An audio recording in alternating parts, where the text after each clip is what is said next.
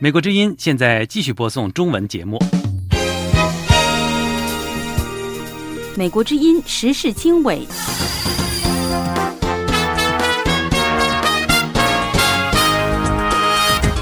各位听众朋友，大家好，欢迎收听美国之音的时事经纬节目。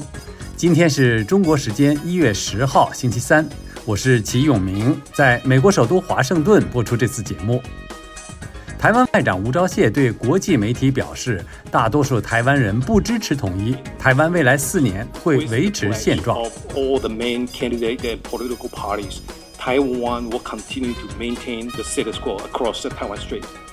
到台湾观察总统大选的中国海外民运人士认为，抗拒中共政权已成为台湾民意主旋律。在面对这个中共的压抑，但是呢，他还是坚定地表现出了对中共的这个抗拒。台湾大选在即，分析人士警告说，中国政府各种借选手段层出不穷。这一次中国借选的方式，就是让国家安全议题变得不重要。更多新闻内容，欢迎收听《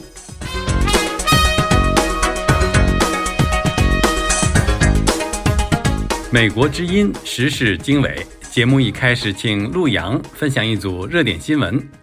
台湾民进党总统候选人赖清德和副总统候选人肖美琴星期二召开选前国际记者会。赖清德说：“我们对和平有理想，但不能有幻想。”他还说：“没有主权的和平就跟香港一样是假和平。”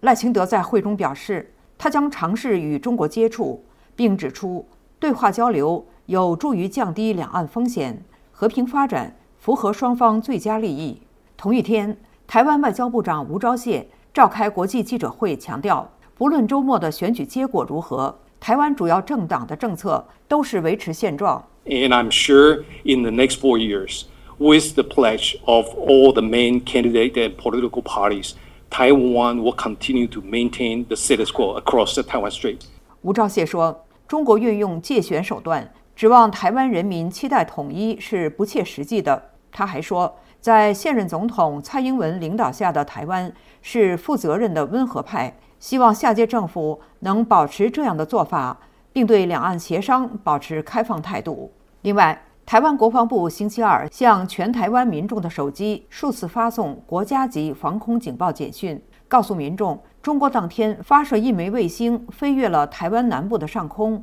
并吁请民众注意安全，但是警报中的英语翻译将卫星错译成导弹，引起民众困扰和外界质疑。国防部后来已经为此向社会大众公开抱歉。台湾国防部情报参谋次长严有贤说：“那这次国防部也申报抱歉，呃，英文有关这个 missile 的用词不够精准，这一部门国防部会深刻检讨。”美国国务卿布林肯表示。他星期二在特拉维夫与以色列领导人举行会晤时，将讨论前行之路。布林肯此行意在防止加沙的战争在地区外溢扩大，同时推动以色列官员为保护平民、协助向加沙运送人道主义救援物资做出更大努力。此前一天。以色列据信，星期一对黎巴嫩南部的一次袭击中击毙了一名真主党精锐部队指挥官。这是以色列与黎巴嫩边境地区交火的最新一起。一名匿名的黎巴嫩安全官员表示，一辆 SUV 车被击中，导致一名在边境活动的真主党部队指挥官丧生。真主党称他为维萨姆·塔维尔，但没有提供他的详细信息。二零二三年，中国发生的一系列重大事件可能会导致中国人口连续第二年锐减。路透社星期三报道说，人口统计学家们推算，由于性别不平等和育儿费用居高不下等问题长期得不到解决，二零二三年中国的新生儿数量将低于二零二二年的九百五十六万，青年失业率连创新高，许多公务员和白领工资下降。占家庭财富三分之二以上的房地产业陷入危机等因素，都对年轻人的生育意愿产生更大的负面影响。俄罗斯官员星期二报告说，乌克兰对俄罗斯两个地区发动了空袭。克里姆林宫表示，将采取行动，对乌克兰增加对俄罗斯边境城市别尔哥罗德的炮击进行反击。比尔格罗德地区负责人格拉德科夫说：“俄罗斯防空部队星期二击落了逼近这个城市的乌克兰的空中目标，这些目标的碎片造成了三人受伤。”好，以上是今天的热点新闻。阅读更多新闻和深度报道，请登录美国之音中文网 www 点 voa chinese 点 com。接下来呢，我们要分享的是分析报道。到台湾观察总统大选的中国海外民运人士认为，台湾民众对于选举已经达到理性客观，抗拒中共政权成为民意主旋律。详细内容欢迎收听。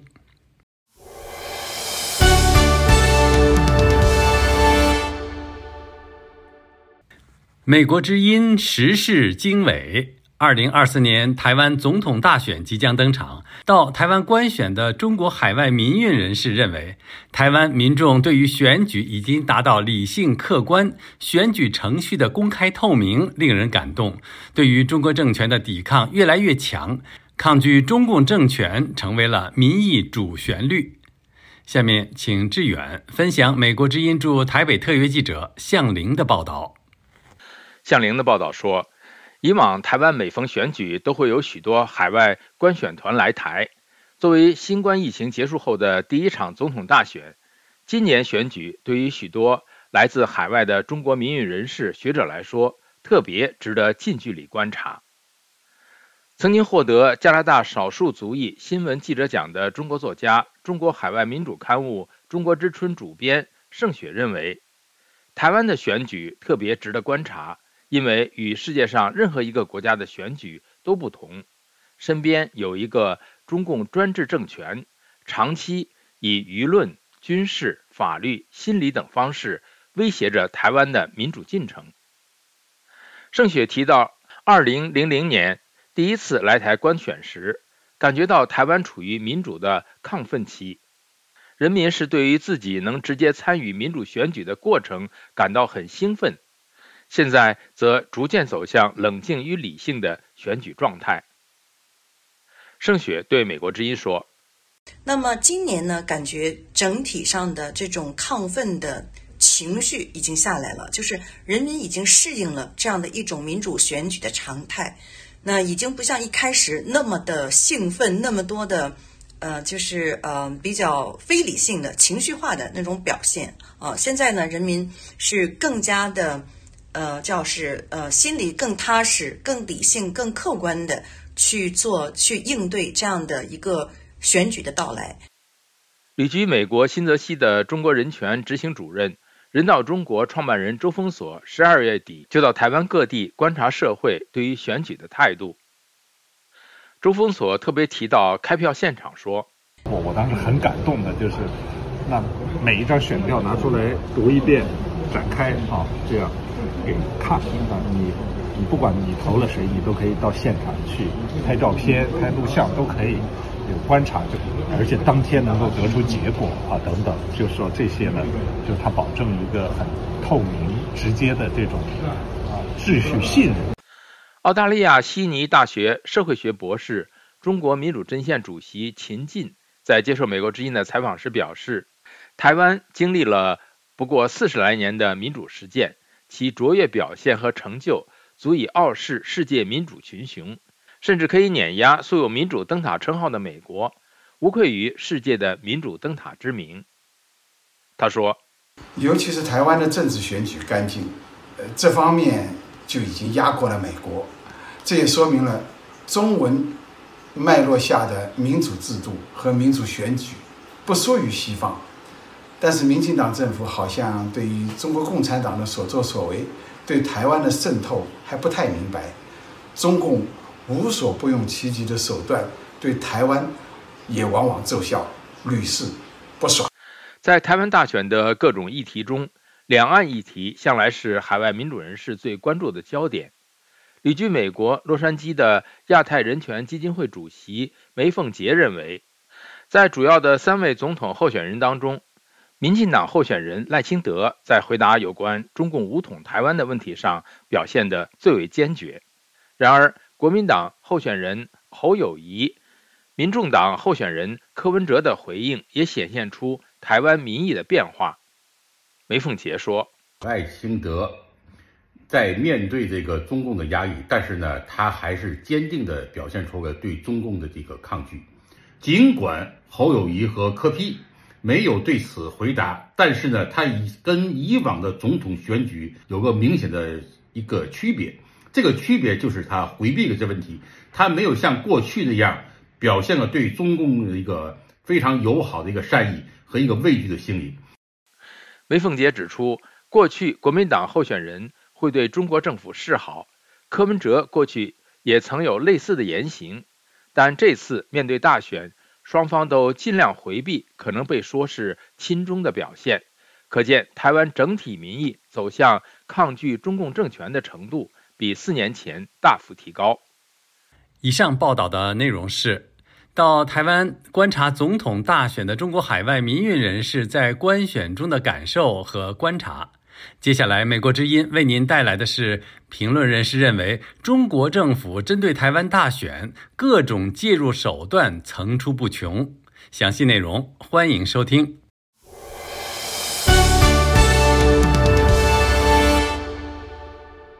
美国之音时事经纬。每逢台湾大选，中国政府各种介入层出不穷，而且借选手段正变得越来越隐晦。分析人士警告说，中国利用台湾社会寄存的矛盾，见缝插针，分化台湾民心，就是要让台湾人像温水煮青蛙一样失去警觉。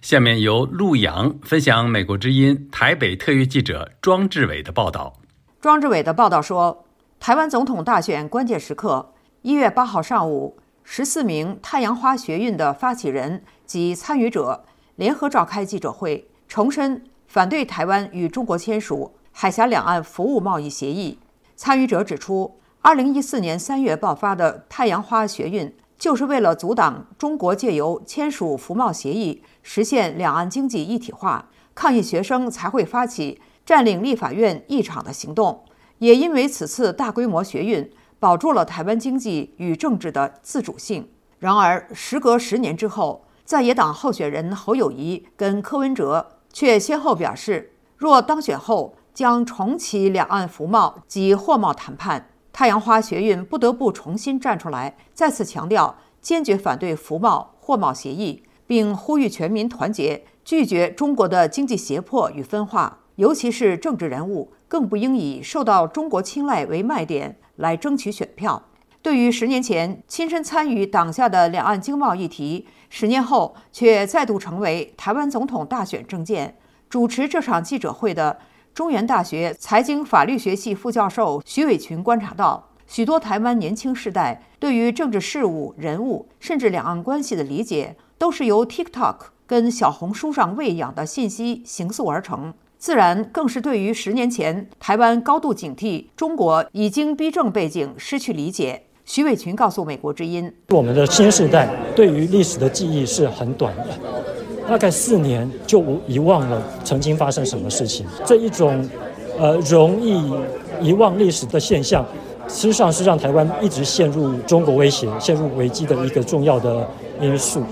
事实上。”台湾选民对于总统选举中的各种中国因素并不陌生。早在1996年3月，台湾首次举行总统直接选举前夕，就曾经历过台湾导弹危机。此后历次大选中，也不乏各种文攻武吓。台北市议员苗博雅，同时也是本届选举中的社民党立委候选人。他在接受美国之音采访的时候表示，让他担心的是这一次大选中。中国因素对选举的干扰变得相当的隐蔽。苗博雅分析，中国发现过度恫吓台湾人只会得到反效果之后，新的手段是透过台湾内部对中国友好的政治人物散布不需要抗中保台的言论。苗博雅说。这一次中国借选的方式，就是让国家安全议题变得不重要。当台湾人的心中把国家安全这个议题忘记了，这正是中国最可以长驱直入、上下其手的时候。这样的手段也很值得世界各国来分析、来思考。对于台湾社会屡遭中国因素影响选举，赖中强跟苗博雅同时指出，台湾急需修改相关法令，强化民主防卫能力。赖中强认为。在考虑两岸交流频繁的情况下，应将经常参与中国统战活动或介绍他人参加相关活动的人列为灰色地带行为人，给予明确规范。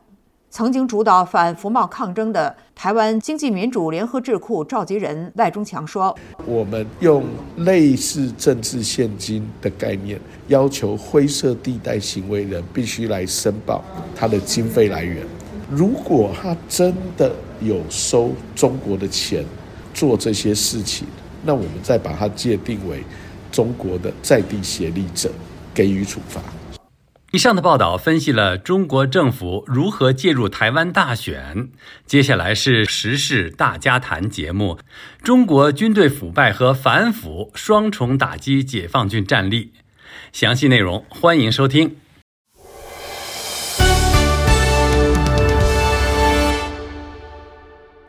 美国之音时事经纬：中国军队内部腐败和反腐双重打击解放军战力。中国领导人习近平上台以来，对军队的整肃不断加码。过去六个月内，已有至少十五名军方高层将领和主管遭撤职。如何看待这一轮军队整肃？中国军队腐败和反腐对解放军的战力有什么影响呢？加拿大女王大学历史系兼职助理教授赖小刚博士认为：“我在军事科学院工作了多年啊，多年之后呢，我听了一说一句话。”叫八路军欺骗共产党，我就忍不住呢，嗯，对我一个朋友，这个朋友呢军龄比我长，在机关工作的朋友就说了，然后这个朋友听完之后不以为然，就说：“你怎么才知道这句话呀？”这个就这句话叫八路军欺骗共产党，就帮助我读完了博士。我的博士论文呢写的是关于中国共产党的军事和财政制度的，我就从这个。呃，中共公开发表的文件中间呢，呃，就看出了围绕的问题就是钱的问题。这个这个公开资料全都有，但是呢，隐含的文字中间，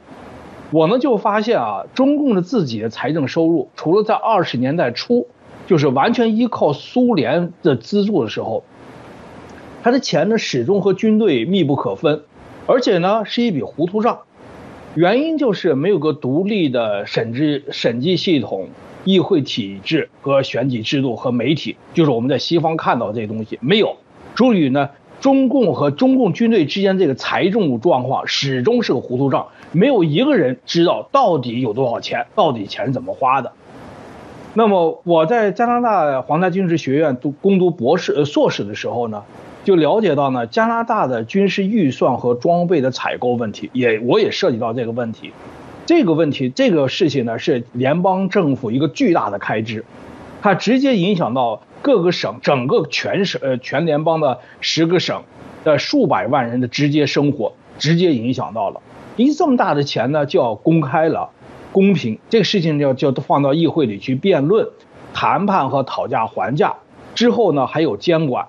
但是就是这个样子的啊，腐败也只是还是有，只是能够被控制住。那么遗憾的是呢，中华人民共和国、中国人民解放军就没有这样的一个监管体系，所以呢，它的离谱的腐败就包括军事装备的研发、生产、采购和部署中的采购，采购也就不足为奇了，因为它整个它不是一个单位的腐败，是整个的系统性的腐败，从上到下，从最高层到最低层，没有一处不腐败的。中国解放军前海军司令部中校姚成先生认为：“呃，在中国军队呢，就是靠山吃山，干什么就吃什么。汽车兵卖倒卖汽油，舰艇兵倒卖柴油。那么火箭军他用这种呃火箭燃料呢，它是也是呃正常现象。这个这个历史有史以来这个现象是正常现象。”那么我了解到的情况是这样的，就是一般情况下，这个燃料不灌到导弹里面去，除掉战备值班的导弹，它装满装装好燃料。一般的不没有不执行战备任务的话，它的它的储备箱里面，它的这个燃料箱的燃这个推进器在燃料箱里面，所以他们用燃料箱的油呃这个东西以后呢，它就造成了空的，他就把这个水要要把它灌满。我们上面检查的时候一检查出来，这个在部队是正常现象。各位听众朋友，以上是美国之音时事大家谈节目嘉宾，加拿大女王大学历史系兼职助理教授赖小刚博士，中国解放军前海军司令部中校姚成先生的访谈节选。嘉宾的观点不代表美国之音。时事大家谈邀请知名观察人士就最新时政议题进行分析、发表见解，敬请关注《时事大家谈》节目 www 点 voa chinese 点 com。接下来我们关注的话题是台湾大选中手投族香港人表示要以香港为鉴，切勿相信中共。详细内容欢迎收听。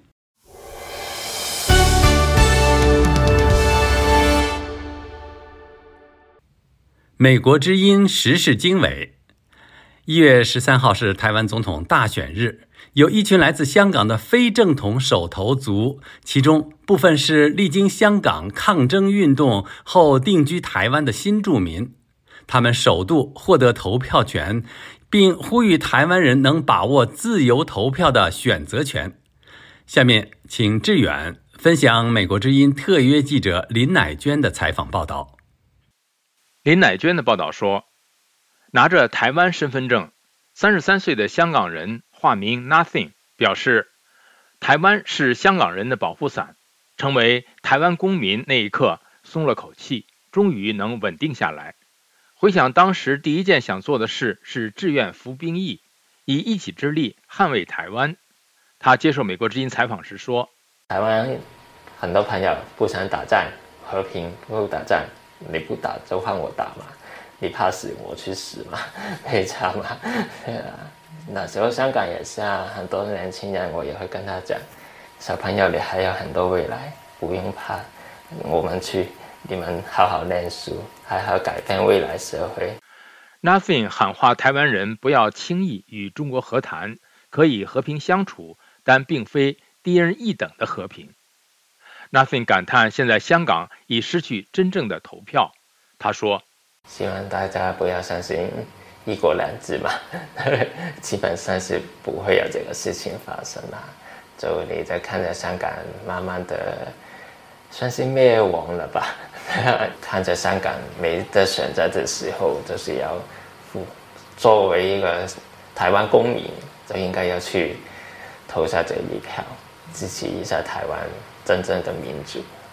今年四十五岁的徐承恩，二零二二年十一月成为台湾公民，拿到身份证那天被他称为自己的第二个生日。作为香港全科医生，也是民间史学者，现在是台湾的手头族。他期待能参与公共事务并行使公民权利，成为完全的人。徐承恩对美国之音说：“都把这个票投下去的时候。”我就成为一一百 percent 的台湾人，就是和台湾面对共同的命运。我们是中国是谈判的受害者，我们不希望就是我来到台湾之后，不希望台湾人也就呃选择在走上同一条必定会走向灭亡的道路。现年三十二岁的江家伟，因为出版记录反送中书籍，经香港国安法法庭审判入狱，二零二三年七月才出狱。九月流亡到台湾，江家伟对美国之音说：“华人的国家了，就是台湾是最后一个和共产党还有还有拉力的，还有一个抗衡的机会的一个国家。有选票是你们的未来，对，保护好你们自己的国家。如果你选一个就推举一国两制的，对，可能换来一种没有没有中共军演的那种和平嘛。但是在国内。”那种意识形态的战争，是会被推推到了一个更危险的层面。永明，以上志远分享的报道是台湾大选中的手头族香港人表示要以香港为鉴，切勿相信中共。接下来为您播出的是专栏节目《石板民夫说三道四》。谈二零二四年中国外交环境如何将面临四面楚歌，详细内容欢迎收听。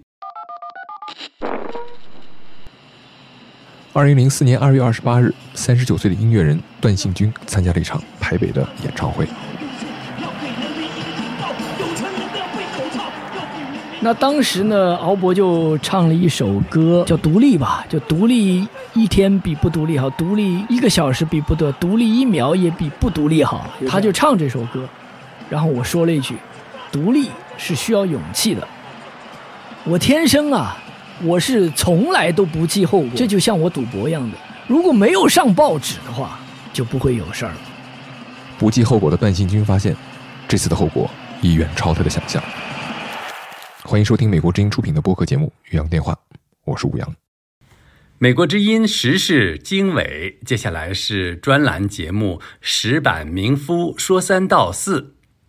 今天他要评论的是二零二四年中国在外交上，如果继续贯彻习近平思想斗争精神，恐怕将拖垮中国经济。下面石板民夫为您深入解读。我觉得呢，中国的外交。二零二四年和二零二三年比起来呢，中国的外交环境可能更加严峻，和以美国为首的国际社会呢，呃，关系会越来越差。呃，为什么会这样呢？因为我觉我认为呢，中国中华民族的伟大复兴，当这个词变成一个外交的目标的时候呢，它必须要做几件事情啊。一个呢，就是说要收复失地嘛。我们中华民族都已经复兴了，我们现在有一部分自己认为是自己的领土还在别人的手上，这个不能叫民族复兴了。所以说，在和中国有领土问题的，首当其冲是台湾了，他要先统一台湾，然后呢，还要比如说，呃，在这个南海，包括和日本的这个钓鱼岛，日本叫尖阁诸岛，以及呢和印度等各国的领土问题呢，他要解决。然第二个呢？他是一定要讲的，呃，我们要作为国际领袖嘛，所以说呢，他一定要养一群小弟，在国际社会上呢，自己呢能够呃一言九鼎嘛。所以说呢，后来中国现在所谓的一带一路呢，其实就是到全世界拿钱收买小弟的这么一个过程。那么第三个呢，他中国一定要参加制定游戏规则。所以说呢，邓小平时代的中国的外交呢，叫做韬光养晦，有所作为。但是习近平的外交的时候呢？就我们要敢于亮剑，我们要大有作为。所以说呢，这个大的转变呢，就是变成了中国的，就是要参积极参加国际游戏规则的制定。那么也就是说，刚才讲说，不管是收复失地，还是要当国际领袖，还是要积极制定游戏规则，这三点呢，都是和国际秩序向现在的国际秩序发出挑战的。都是以美国为主的这些西方国家形成的现在的这个国际秩序之中呢，中国要把它否定掉，然后建立新的国际秩序。当习近平的这种外交思想在贯穿中国的外交、国防的基本政策的时候，中国一定会和这些西方国家呃发生严重的冲突。中国的习近平外交思想政策如果不改变，换句话说，如果说习近平不下台。那么，中国表面上去美国说几句好话，回来以后呢，继续坚持他的中华民族伟大复兴的话呢，那么中国的外交呢，一定会失败，一定会在国际社会上呢，形成这个四面楚歌，形成过街老鼠的状态所以说呢，我觉得，呃，二零二四年呢，呃，中国的外交不好的话呢，中国的经济一定会有受影响那么，当年邓小平的改革开放，其实呢。呃，我们把它称作改开放改革，开放在先嘛，就是说把中国的国门打开，中国和国际社会形成一种共同呃富裕、共同和谐的一种良好的互动。但是现在呢，中国呢，习近平这几年的他的外交呢，把中国打开的门、打开的窗户一扇扇关上去，中国呢现在再次进入类似锁国的一种孤立的状态，然后呢向世界秩序发起了挑战。所以我认为呢。二零二四年的中国的外交呢，前途堪忧。以上是专栏节目《石板民夫说三道四》的部分内容。阅读更多新闻和深度报道，请登录美国之音中文网 www 点 voa chinese 点 com。各位听众朋友，今天的时事经纬节目到这里就跟您说再会了。今天节目的编辑是陆阳，导播志远，我是齐永明，感谢各位收听，我们下次节目再会。